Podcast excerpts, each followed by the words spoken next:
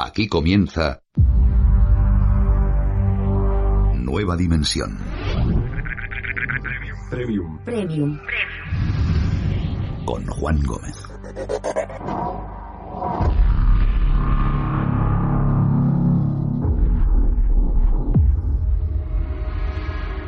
Hoy, en Nueva Dimensión Premium, el poder del 12.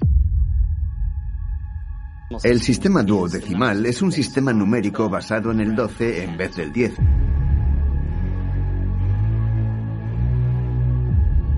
Las tres dimensiones son sencillamente demasiado limitadas. Quizás en 12 sí. Este es uno de los asuntos más candentes de toda la física. Es el círculo de piedra complejo más antiguo del mundo. Si nos fijamos en el recinto más sofisticado, encontramos que hay 12 piedras con forma de T. Y tenemos que preguntarnos por qué 12. Otros yacimientos antiguos donde aparece el número 12. También tenemos a los 12 apóstoles de Ickley Moor en Yorkshire, donde curiosamente se han producido muchos avistamientos de ovnis y fenómenos extraños. Los griegos eran maestros de la geometría y Platón y muchos griegos pensaban que esta disciplina era la clave del universo.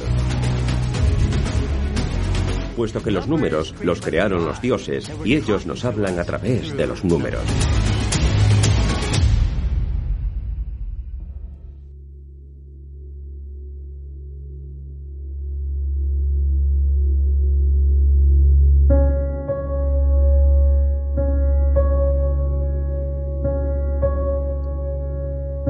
Hola a todos, ¿qué tal? Como siempre, bienvenidos a un nuevo capítulo de Nueva Dimensión Premium. Dicen que las matemáticas es el lenguaje del universo, que toda vida inteligente que habita en el cosmos tiene que tener casi por fuerza conocimientos matemáticos para entender e incluso predecir ciertas cosas que pueden suceder, casi como si se trataran de una auténtica capacidad sobrenatural. Me gustaría poner un ejemplo. Imaginad que lanzamos una pelota sobre una superficie irregular, una superficie con bultos, con aristas, con protuberancias de todo tipo. La pelota, desde luego, puede salir rebotada en cualquier dirección, de manera que en principio no podemos predecir hacia dónde saldrá rebotada dicha, dicha pelota, pero ¿y si en el momento de lanzar esa pelota pudiéramos, por ejemplo, con un mando especial, apretar un botón y detener o ralentizar el tiempo justo mientras la pelota está en el aire. Imaginad que tenemos eso, una especie de mando a distancia donde podemos hacer que la pelota viaje a cámara lenta o incluso pausarla en el aire, de manera que pudiéramos, en ese tiempo, calcular su velocidad de salida, su energía, el rozamiento del aire, la acción de la gravedad, su trayectoria y con ello también el ángulo de impacto.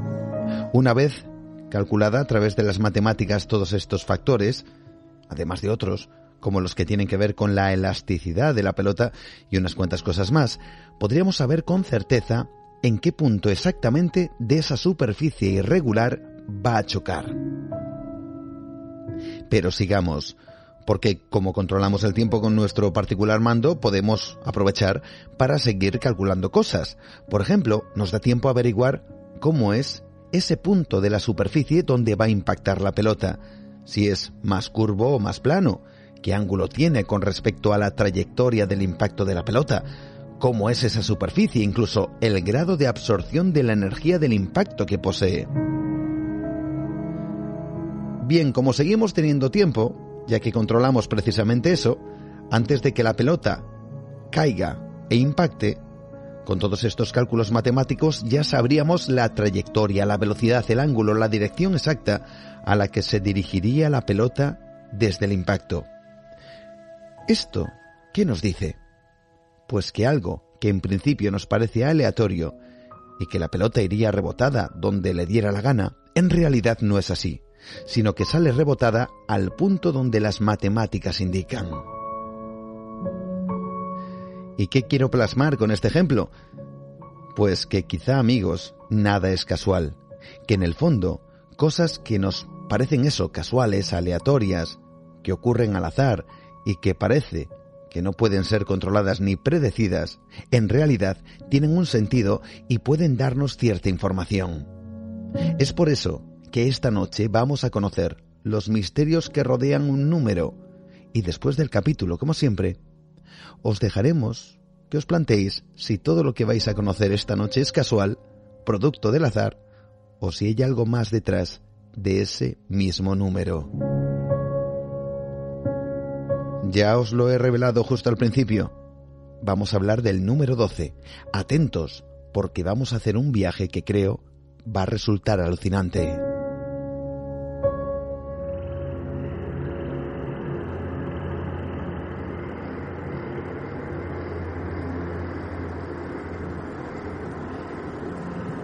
Estamos en el año 1914.